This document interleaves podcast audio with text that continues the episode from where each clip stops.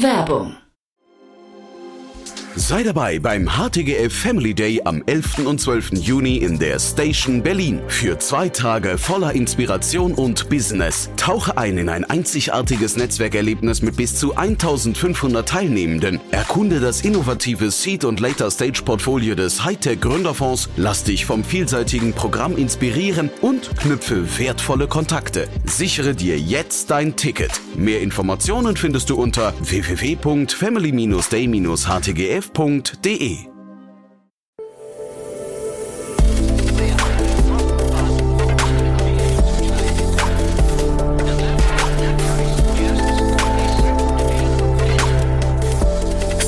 Insider Daily. Herzlich willkommen zu Startup Insider Daily. Mein Name ist Jan Thomas und heute geht's hier mal wieder um künstliche Intelligenz. Äh, und zwar nicht so wie bisher hier, sondern wir sprechen über den Augenmarkt. Und zwar ein wirklich spannendes Unternehmen, muss ich sagen. Ich spreche nämlich mit Manuel Opitz. Er ist Co-Gründer und CEO von Deep Eye Medical. Ja, es geht um den Augenmarkt, um den Markt der Augengesundheit. Ein äh, Riesenmarkt natürlich und vor allem ein wirklich sehr ernstes Thema, denn viele Menschen werden im Alter blind und das könnte unter Umständen mit künstlicher Intelligenz vermieden werden. Hierzu gab es eine Finanzierungsrunde in Höhe von 2,5 Millionen Euro, aber alle weiteren Details jetzt von Manuel Opitz, Co-Gründer und CEO von Deep Eye Medical. Startup Insider Daily. Interview. Sehr schön, ja, ich freue mich. Manuel Opitz ist hier, Co-Gründer und CEO von Deep Eye Medical. Hallo Manuel. Hallo Jan, herzlichen Dank für die Einladung. Ja, äh, danke, dass du da bist und äh, erstmal Glückwunsch zur Runde. Klingt ja toll. Ja, freut uns jetzt auch, dass wir das äh, verkünden dürfen. Also mhm. es ist schon ein paar Tage her, dass wir die jetzt im Endeffekt geclosed haben, aber jetzt äh, konnten wir damit rausgehen und wir freuen uns sehr, das jetzt mit allen Partnern und Unterstützern auch zu teilen und deswegen jetzt auch heute darüber zu sprechen. Das erste Mal live tatsächlich. ja, cool. Und Deep Eye, ähm, das Deep äh, signalisiert so ein bisschen, ne? weil man, man kennt es so Deep Mind, Deep L und sowas, da, da spielt AI eine Rolle bei euch, ne? Ja, 100 Prozent, ganz genau. Ja, ne? Erzähl doch mal. Also der Name, den haben wir uns nicht ausgedacht, sondern das haben sich tatsächlich vor einiger Zeit schon äh, zwei Professor oder ein Professor und ein Arzt zusammen ausgedacht. Die haben damals schon äh, Forschung an Daten äh, betrieben und gesagt, wir müssen da jetzt ja auch mal vielleicht die Daten nicht nur mit äh, den menschlichen Auge auswerten, sondern wir müssen da jetzt auch mal ein KI drüber schicken, weil die Datenmengen, die die Ärzte bei sich hatten, die wurden immer größer und größer. Gerade in der Augenheilkunde, das ist nach der Radiologie ein sehr bildgebendes Fach. Und dann wurde eben gesagt, wir schauen uns das mal mit KI an, ob wir jetzt über das, was wir mit dem menschlichen Auge in diesen Daten erkennen können, auch noch mit der KI Zusammenhänge finden können. Und wie du schon sagst, da wurde dann eben Deep Learning angewandt und daraus ist dann einfach aus dem Deep Learning und dem Eye wurde dann Deep Eye. Mhm. Und der Markt, den ihr adressiert, ähm, äh, also der ist wahrscheinlich relativ groß. Ne? Ich habe gelesen, dass ihr eine Million Menschen vor der Blindheit bewahren wollt, ne? bis 2030, glaube ich. Das ist ja erstmal ein sehr ambitioniertes und sehr hegeres Ziel, muss ich sagen. Ne? Also es verblasst natürlich, wenn man das gegen die aktuelle Leistung, die Augenärztinnen und Augenärzte global jetzt schon erbringen, wenn man das damit vergleicht, ist das natürlich nur ein relativ kleiner Prozentsatz. Aber genau darum geht es. Wir wollen die Augenärzte und Augenärztinnen weltweit in eine noch bessere Lage versetzen mit diesem neuen Tool, und das ist eben die KI, ähm, noch besser ihre Patienten zu behandeln, zu versorgen, auch zu planen, wie sie die versorgen können. Also es geht bei uns wirklich um die Therapiesteuerung. Und ich meine, wenn man dann ein Prozent besser macht, vielleicht zwei Prozent besser macht, dann kommt da sehr schnell eine große Zahl raus. Und deswegen wollen wir dann über die kommenden Jahre hinweg bis 2030, das ist natürlich eine große Vision, ob es am Ende eine Million werden, vielleicht werden es auch viel mehr, vielleicht werden es ein paar weniger. Wir wollen da hinkommen und daran richten wir mal was aus, wenn wir eine Entscheidung bei uns zu treffen haben, bringt uns das diesem Ziel näher oder entfernen wir uns damit von diesem Ziel? Mhm. Kannst du es mal so ein bisschen in die Anfänge mitnehmen, äh, also und vielleicht damit auch verbunden die Entwicklung eurem Unternehmen, weil ich kann mir gar nicht vorstellen, wie, wie beginnt so eine Reise? Also was, was ist da so der Urknall? Also der Urknall oder die, die Entstehungsgeschichte ähm, ist wie bei vielen solcher Sachen. Es gibt jemand, der hat ein Problem im täglichen, in seiner täglichen Arbeit und dann trifft er jemanden, der vielleicht äh, potenzielle Lösung hat, dann probiert man das mal aus und mit der Zeit wird das Ganze dann immer größer und irgendwann wächst es einem quasi aus den Händen. Und an diesem Punkt kam ich dann tatsächlich erst ins Spiel. Also Wenn wir jetzt zurückschauen, es gibt ein, ein großes Versorgungszentrum im äh, Münsterland, äh, das ist das Augenzentrum am St. Franziskus Hospital Münster. Die haben 2011 schon angefangen, dass sie andere Augenärzte in der Region, das ist ein sehr ländlicher Raum, unterstützen bei sehr komplexen Fällen. Und vor allen Dingen bei der Versorgung von Netzhauterkrankungen. Das ist jetzt durch die Alterung der Gesellschaft einfach ein sehr prävalentes, also häufiges Problem und betrifft mittlerweile fast je 12 Prozent der Bevölkerung in Deutschland. Nicht alle davon brauchen eine Behandlung, aber einige brauchen das und mit der Zeit immer mehr. Und deswegen ähm, gibt es dort sehr große Fallzahlen und sie haben dort quasi Teleophthalmologie betrieben. Damals gab es diesen Begriff noch gar nicht. Das heißt, die haben gesagt, wir bauen da ein Portal und darüber können sich dann interessierte, niedergelassene Augenärzte mit uns vernetzen und wir unterstützen die dann. Wir gucken dann zusammen auf einen Augenscan drauf und können hier eine Meinung zu abgeben. Und wenn dann eine besondere Behandlung erforderlich ist, dann können wir die auch zu uns nach Münster holen, die Patienten und Patientinnen und hier versorgen. Und das wurde dann immer größer und mittlerweile versorgen die, ich glaube, jeden vierten Patienten zwischen Nordsee, äh, Ruhrgebiet, Holland und Hannover, also wirklich den ganzen Nordwestquadranten Deutschlands, äh, läuft irgendwie sozusagen durch dieses Portal.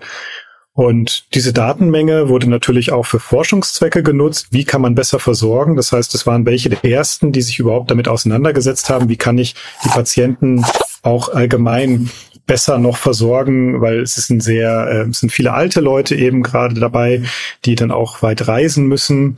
Und wie kann ich die dazu bringen, dass sie länger und besser in der Therapie versorgt werden, dass sie nicht abbrechen? Das ist nämlich so das Kernproblem, was wir tatsächlich in dem Bereich mittlerweile haben. Das ist nicht, dass das Medikament nicht funktioniert, sondern es ist wirklich, dass wir äh, die Patienten verlieren leider aus der Therapie. Mhm. Und das haben die sich erstmal ähm, einfach ja in ihrem sogenannten Reading Center, also in einem spezialisierten Forschungs Zentrum haben sie sich das angeguckt, haben die Bilddaten ausgewertet, haben auch die Metadaten dazu ausgewertet. Und 2018 kam dann eben KI-Professor dazu, der Professor Kurzhals, der ähm, sozusagen beim Münsteraner Skattisch mit dem Dr. Gutfleisch ähm, darüber philosophiert hat, also einen dieser Ärzte dort aus dem Augenzentrum. Die haben dann angefangen, äh, das Ganze mit KI zu verstärken. Und da wurden dann mehrere Forschungsprojekte zu durchgeführt, unter anderem von Pharmaunternehmen wie der Firma Novartis unterstützt. Und am Ende nachdem dann der Deutsche KI-Preis 2020 gewonnen wurde und eben auch erste, ich sag mal, Use Cases schon validiert wurden, es wurden Publikationen vorbereitet, hat man gemerkt, es gibt immer mehr Interesse auch von anderen Ärzten, so ein Tool vielleicht wirklich bei sich in der Klinik einzusetzen. Und dafür muss man natürlich durch eine große Regulatorik durch, also eine Zulassung, ist das Ganze sicher, funktioniert das wirklich für alle Patienten, nicht nur im Münsterland, funktioniert das für alle Ärzte, nicht nur im Münsterland. Und dementsprechend wurde dann geguckt, wie können wir das jetzt äh, verbreitern? Können wir das vielleicht auch global anderen Ärzten zur Verfügung stellen? Und dafür wurde dann 2021, Ende des Jahres, ein Spin-out, also eine Firma gegründet, die genau das Ziel hatte, dieses erfolgreiche Modell, was schon funktioniert, Zweitmeinung abgeben für die Versorgung von Netzhautpatienten, ähm, jetzt durch eine KI auch anderen Versorgern zur Verfügung zu stellen und damit möglichst viele Patienten zu erreichen. Und jetzt komme ich wieder zurück auf den Anfang, die Vision damit auch zu ermöglichen, wie können wir eine bedarfsorientierte Therapie ermöglichen, die noch mehr Menschen vor Blindheit beschützt. Hm. Was ja bei euch spannend ist, ähm, ihr habt jetzt sehr früh, also wir reden ja über eine zweieinhalb Millionen Euro Runde, ihr habt jetzt sehr früh ähm, in der Phase des Unternehmens schon große Pharmaunternehmen für euch gewinnen können. Ne? Wie schafft man sowas eigentlich? Da kommen sicherlich mehrere Faktoren zusammen. Also ich glaube, das erste ist einfach mal, dass für mich auch ein Learning aus meinem vorherigen Startup zum Beispiel war, dass man schon am Anfang auch ähm, am besten ja Umsätze lügen nicht in Anführungszeichen. Es ist immer gut, wenn man wenn man sieht, dass jemand bereit ist, Geld für sowas auch zu bezahlen. Das waren natürlich immer mehr auch so Forschungskooperationen auf Augenhöhe, also sehr viele Pilotprojekte, die wir auch gemacht haben. Umso mehr freuen wir uns, dass wir eigentlich alle von diesen Pilotprojekten jetzt auch in jahrelange ähm, Partnerschaften überführen können. Das heißt, wir haben dann, ob man das dann noch Projekte nennen kann, wenn das dann über vier, fünf Jahre quasi festgeschrieben ist in Verträgen und dann jährlich da ähm, Gelder fließen. Also das ist für uns schon sehr wichtig zu sehen, es gibt einen Bedarf und wir können den erfüllen. Und das waren aber jetzt erstmal Augenforscher, weil die können natürlich so ein Werkzeug auch einsetzen in einem Stadium, wo das noch nicht 100 Prozent validiert und sicher ist. Und jetzt erfolgt eben der nächste Schritt durch diese Finanzierungsrunde, dass wir das Ganze wirklich jetzt ganz, ganz sicher machen, so dass wir das mit gutem Gewissen in die Hände von allen Augenärztinnen und Augenärzten da draußen legen können. Das heißt, es geht nicht mehr um Forschungszwecke, sondern wirklich konkret um die Versorgung am Patienten und deswegen gehen wir jetzt den nächsten Schritt und werden natürlich aber unsere Partner auch nicht aus den Augen verlieren, weil wir weiterhin darauf angewiesen sind. Und da geht es auch nicht nur um die Pharmapartner, wir haben auch viele klinische Partner, also viele Kliniken, Kliniknetzwerke, ähm, Augenärztinnen und Augenärzte, mit denen wir Forschung betreiben. Und auch die sind essentiell für uns, das Produkt jetzt zu entwickeln, zu validieren, aber in Zukunft auch weiterzuentwickeln. Hm. Kannst du mal was zu eurem Geschäftsmodell sagen und welchen, welche quasi Marktdurchdringung ihr erreichen müsst? Ähm, da, wie gesagt, mir fehlt leider so ein bisschen das Gespür für diesen Markt. Ne? Deswegen, ähm, ich vermute mal, jeder Partner ist für euch ein Distributionspartner hinterher, aber ähm, wie groß muss das Ganze werden, damit es Sinn macht? Wir haben auch von Anfang an, auch wieder für mich ein Learning aus meinem vorherigen Startup, auf Distributionspartnerschaften gesetzt. Das sind jetzt aber in diesem Fall nicht die Pharmafirmen, so. sondern wir reden hier über große Diagnostikhersteller. Hm. Also in Deutsch, also ich meine, es gibt drei große Firmen eigentlich, die den Markt zu 80, 90 Prozent in fast jedem Land der Welt beherrschen. Der Weltmarktführer in diesem Diagnostikbereich, wo wir sind, für 3D Netzhautscans, also nennt man OCTs. Ähm, der Weltmarktführer ist die Firma Heidelberg Engineering aus Deutschland. Die Nummer zwei im Markt ist äh, die Firma Zeiss Meditech, ebenfalls aus Deutschland, wobei mit einem sehr starken Standbein in den USA, weil sie dort eben auch ihr Produktmanagement und auch die Leitung sitzen haben. Und als drittes dann noch die Firma Topcon Healthcare, die kommt ursprünglich aus Japan, wobei der Healthcare-Bereich in Finnland angesiedelt ist. Und ähm, wir arbeiten jetzt mit einigen von denen zusammen. Das sieht man zum Teil auch bei uns auf der Website ganz gut. Und wir wollen natürlich am Ende mit allen arbeiten. Es gibt auch noch ein paar kleinere Hersteller, auch mit denen sprechen wir um unsere Software jetzt bei denen in deren bestehende Bildbetrachtungssoftware rein zu integrieren. Wie kann man sich das vorstellen? Also wenn jemand zum Augenarzt kommt, dann muss jetzt der Augenarzt nicht für unsere KI sich eine eigene Software anschaffen, mhm. sondern dann macht er eben so einen Augenscan, zum Beispiel mit einem Gerät, sagen wir von Zeiss, ein Cirrus-Gerät, das ist ein Cirrus OCT. Da wird dann eine Aufnahme gemacht, die geht dann in die Bildbetrachtungssoftware von Zeiss, die heißt in dem Fall dann Zeiss Forum. Und dann wäre es natürlich schön, wenn in Zukunft dort dann ein kleiner Button ist, Deep Eye, wo man dann KI Auswertung fahren kann. So stellen wir uns das vor bei Zeiss und tatsächlich bei Heidelberg und bei Topcon haben wir das genau schon so geschafft. Ach wirklich? Ich wollte gerade fragen, ob das realistisch ist überhaupt dieser Traum. ja? Aha, spannend. Nee, also tatsächlich, die Augenheilkunde hat sich hier, glaube ich, auch recht viel abgeguckt von der Radiologie, wo sich das jetzt schon vor Jahren so langsam entwickelt hat. Aha. Man hat hier KI-Algorithmen gehabt, dann musste man die irgendwie immer sich separat installieren. Man braucht neuen Rechner, neuen Bildschirm, eigene Software. Ähm, diese Sprung, diese Learnings haben wir quasi übersprungen, könnten wir jetzt so ein bisschen als Leapfrogging bezeichnen. Ähm, die Augenheilkunde hat quasi gesagt, na ja, also das hat jetzt alles nicht funktioniert. Was hat denn funktioniert in der mhm. Radiologie? Mhm. Und tatsächlich gibt es zum Beispiel mittlerweile relativ große KI-Anbindungen von Firmen wie zum Beispiel Siemens, Philips, GE. Wenn man da ein CT oder ein MT hat, dann kann man mittlerweile auch von anderen Anbietern dort rein eine KI anbinden. Und so haben sich das diese Hersteller eben auch vorgestellt. Die sind jetzt unterschiedlich weit, was die Integration angeht. Aber zumindest bei Heidelberg Engineering oder Topcon kann man das auch schon auf Messen sich angucken und äh, demonstrieren lassen, wie das dann funktioniert.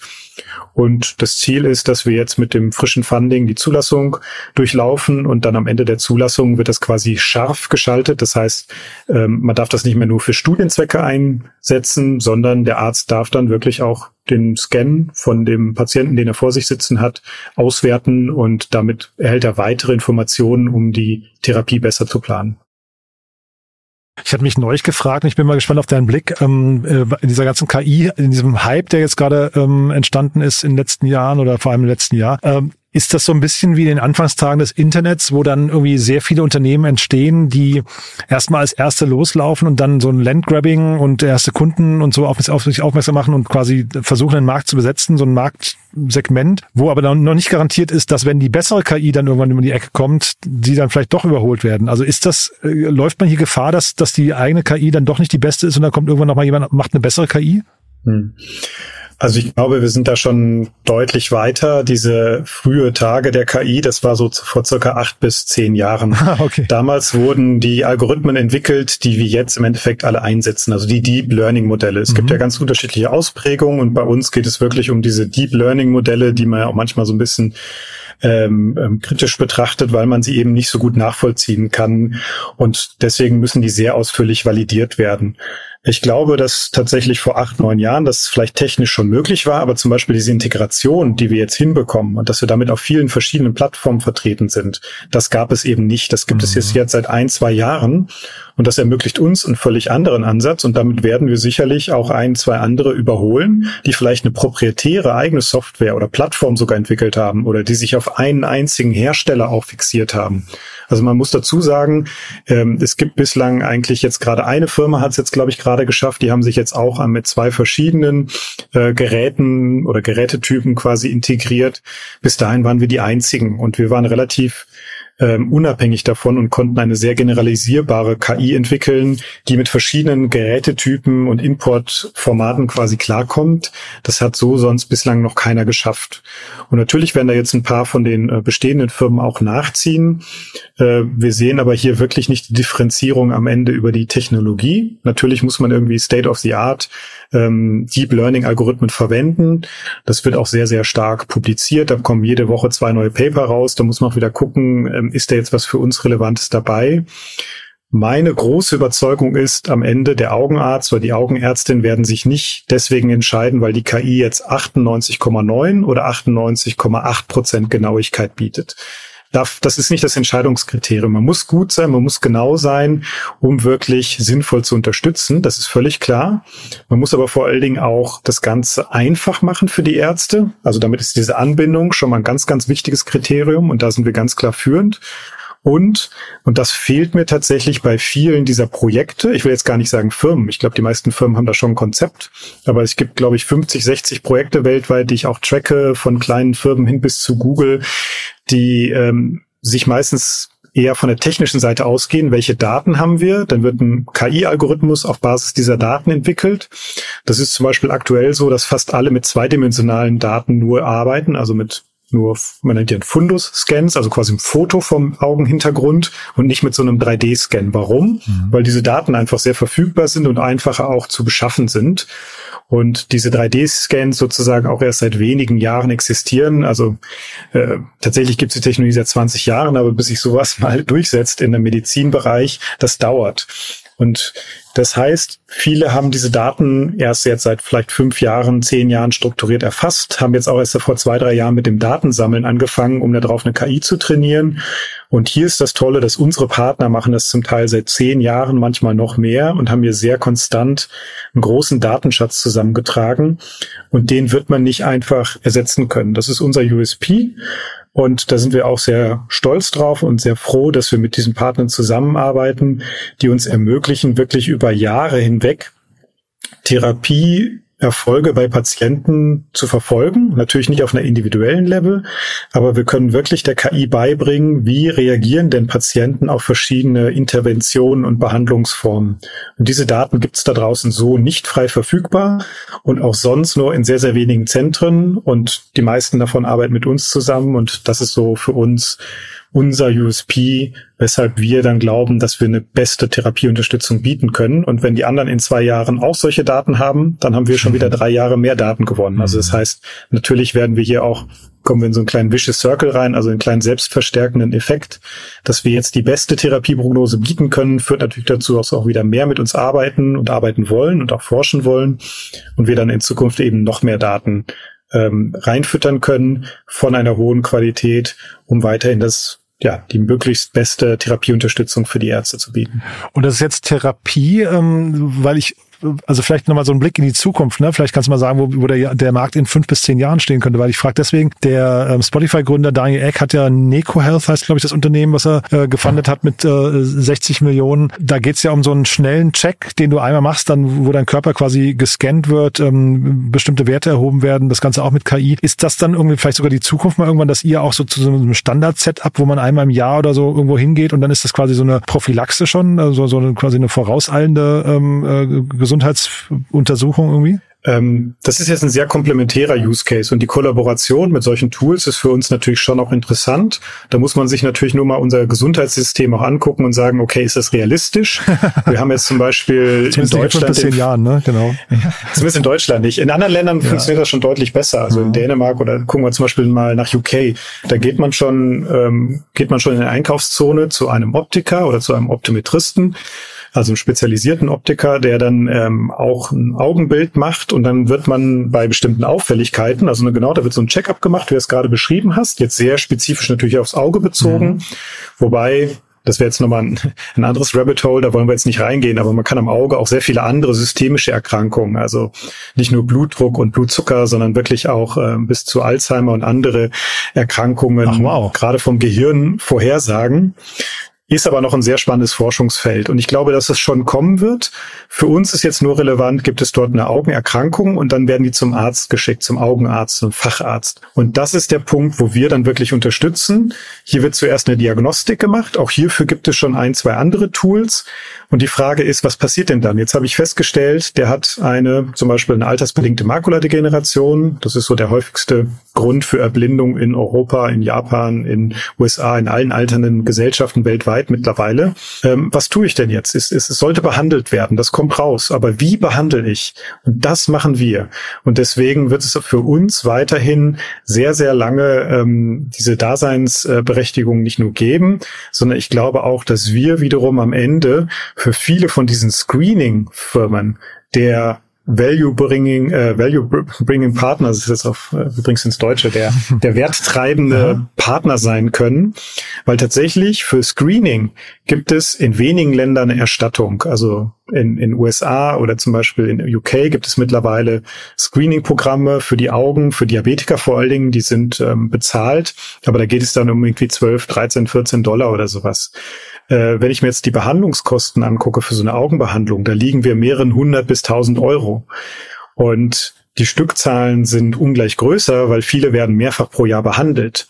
Und das heißt, die Wertschöpfung findet für mich viel mehr in der Therapie statt als im Screening. Brauchen wir deswegen kein Screening? Auf keinen Fall. Ich finde das wunderbar. Ich finde das super, dass wir das frühzeitig erkennen können. Mhm. Nur wir müssen es sinnvoll vernetzen, weil wenn ich nur eine Screening habe, dann habe ich eine Verdachtsdiagnose und dann möchte ich zum Augenarzt, zur Augenärztin, kriegt da keinen Termin dann verunsichert das mehr, als dass es hilft. Und hier ist das wichtige Ziel, wir müssen da auf Dauer eine saubere Anbindung schaffen, damit dann Lösungen, wie zum Beispiel auch unsere Lösung, helfen können, einzuschätzen, wie schlimm ist dieser Fall, wie behandlungsbedürftig, in welchen Intervallen sollte behandelt werden. Darum geht es für uns. Und das geben wir Augenärzte und Augenärzten überall auf der Welt an die Hand. Und das hilft dabei wirklich, die Versorgung zu verbessern, wenn man dann behandelt werden muss. Das Screening ist natürlich vorgelagert und ich denke mal, da wird es in Zukunft mehr und mehr dann auch Zusammenarbeit geben, sofern das in den Gesundheitssystemen möglich ist. Sehr spannend, also eine tolle Mission, muss ich sagen. So also nach vorne raus, was so die nächsten Schritte und vor allem, was muss noch passieren? Jetzt, äh, wie gesagt, zweieinhalb Millionen Euro jetzt gerade. Ähm, nächste Runde ist ja dann wahrscheinlich irgendwann, keine Ahnung, ähm, in einem Jahr oder sowas wieder fällig. Ähm, was muss bis dahin passieren? Also ich meine, unter den aktuellen Umständen versuchen wir natürlich mit dem Geld jetzt mal ganz gut hauszuhalten. Also mhm. sprich, Ziel wäre bis Mitte 2025. Ähm, wir haben aber tatsächlich jetzt auch in der Runde schon deutlich mehr Interesse gehabt, als wir am Ende annehmen konnten. Die Runde sollte ursprünglich auch deutlich kleiner werden. Ähm, dann haben wir natürlich so ein bisschen, sage ich mal, unter den makroökonomischen Umständen auch gesagt, äh, lieber ein bisschen mehr Geld aufnehmen, damit wir ein bisschen äh, sicherer sind. Man weiß nie, was passiert wieder, bricht irgendwo wo ein schrecklicher Krieg aus oder sowas. Das Zweite ist natürlich, dass wir auch gesagt haben, es gibt sinnvolle Sachen, die wir jetzt schon beschleunigen können. Also gerade die Internationalisierung, die war sonst erst ab der nächsten Runde geplant. Das werden wir schon teilweise jetzt jetzt machen, ähm, arbeiten jetzt schon mit ein paar sehr interessanten Pilotprojekten auch international zusammen. Und ähm, ja, wir würden uns jetzt auch nicht wehren, ähm, wenn wir sehen, dass die Ergebnisse weiterhin so kommen, wie wir uns das erwarten muss man jetzt mal ein paar Monate auch äh, mal mal ins Doing gehen und abwarten. Aber vielleicht äh, es gab auch Interesse mit uns vielleicht sonst eine, eine, eine Early, sagen wir eine Late Seed, eine Early Series A sonst zu machen, um eben gerade die Internationalisierung schon voranzutreiben, bevor wir jetzt die ähm, Traction in Deutschland und Europa zeigen können, die jetzt das Ergebnis von dieser Runde wären. Also sprich, die das Geld jetzt war eigentlich dafür geplant, dass wir die Zulassung in Europa bekommen und dann in Deutschland plus ein, zwei anderen Ländern das Produkt ausrollen. Es kann aber eben sein, wenn wir jetzt eben sehen, das Interesse in anderen Ländern Und aktuell ist das der Fall, ist besonders groß, insbesondere aus den USA. Und wir ähm, kommen da in ein, zwei Studienprogramme rein, wo wir gerade versuchen, uns anzudocken. Dann würden wir vielleicht auch früher Geld aufzunehmen, um dann die USA schon früher anzugehen als geplant. Sollten wir natürlich sehen, wie gesagt, das makroökonomische Umfeld entwickelt sich nicht so, wie ihr hofft, dann kann es auch sein, dass wir einfach in zwei Jahren wieder gucken, dass wir erstmal wieder in Europa profitabel werden, weil wir waren ja anfangs eine profitable Firma, jetzt haben wir Geld aufgenommen, gehen in die Vorleistung, entwickeln, launchen das Produkt und das Ziel ist, dass wir auch wieder relativ schnell break-even beziehungsweise profitabel in Europa sind. Vielleicht schon 2025. cool. Du, dann drücke ich die Daumen, Manuel. Haben wir irgendwas Wichtiges vergessen? Ich glaube, wir haben uns einmal ganz breit über das Thema äh, informiert. Ich meine, wer tiefer reingucken möchte, gerne einfach mal auf unsere neue Website. Die haben wir gerade auch nochmal neu gelauncht mit sehr viel Informationsmaterial. Richtet sich natürlich vor allen Dingen an Fachpublikum, äh, also Ärzte und Ärztinnen. Wir haben aber auch eine Team-Section. Wir haben auch was für Investoren, wenn es Interesse gibt, vielleicht in der nächsten Runde dabei zu sein. Und ansonsten freuen wir uns auch immer wieder über Bewerbungen. Wir haben das Team zwar jetzt eigentlich schon gerade verdoppelt, sprich die Leute mit das Geld schon ausgegeben und verplant, aber nächstes Jahr gibt es dann doch noch wieder ein, zwei zwei Stellen, wo wir nachbesetzen werden. Und wir freuen uns da immer einen Austausch zu bekommen, weil es ist, ich meine, das ist so eine große Mission und ich denke da auch wirklich nicht zu sehr in Konkurrenz, sondern es gibt sehr gute, tolle KI-Startups in dem Bereich, die kennen wir die meisten und wir vernetzen uns gerne, wir tauschen, tauschen uns aus. Wir müssen jetzt erstmal, ich glaube, sichere KI in der Augenheilkunde allgemein verfügbar machen. Äh, also erstmal den Kuchen backen und dann können wir den irgendwann mal in Zukunft aufteilen, ne? das, was du vorhin ansprachst. Und ich glaube, das wäre so ein Appell, wenn da jemand mit uns reden will. Wir sind da für, für alle Türen sind bei uns offen. Und äh, da würden wir uns freuen, in Austausch zu kommen. Und ansonsten, ja, auch äh, alles Gute natürlich für alle anderen Startups, die gerade im Fundraising sind ich glaube, es war jetzt meine fünfte, sechste, siebte Runde oder so über alle Startups verteilt, wo ich mitgearbeitet habe oder selber gegründet habe.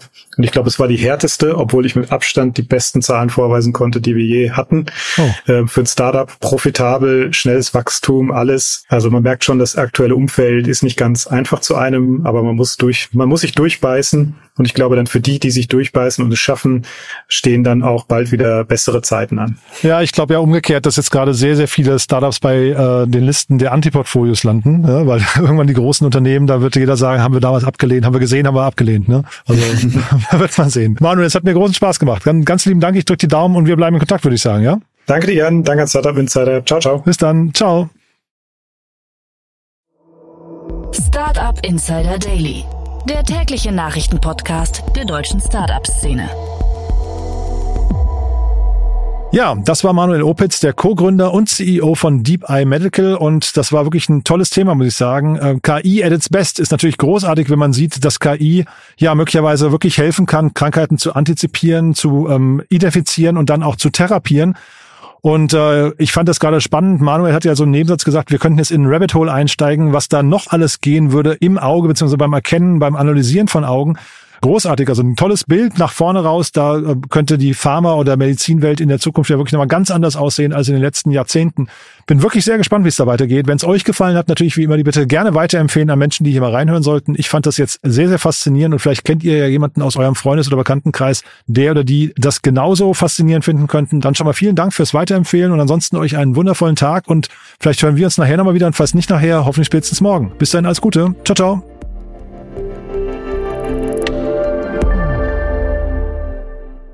Diese Sendung wurde präsentiert von Fincredible. Onboarding made easy mit Open Banking. Mehr Infos unter www.fincredible.io.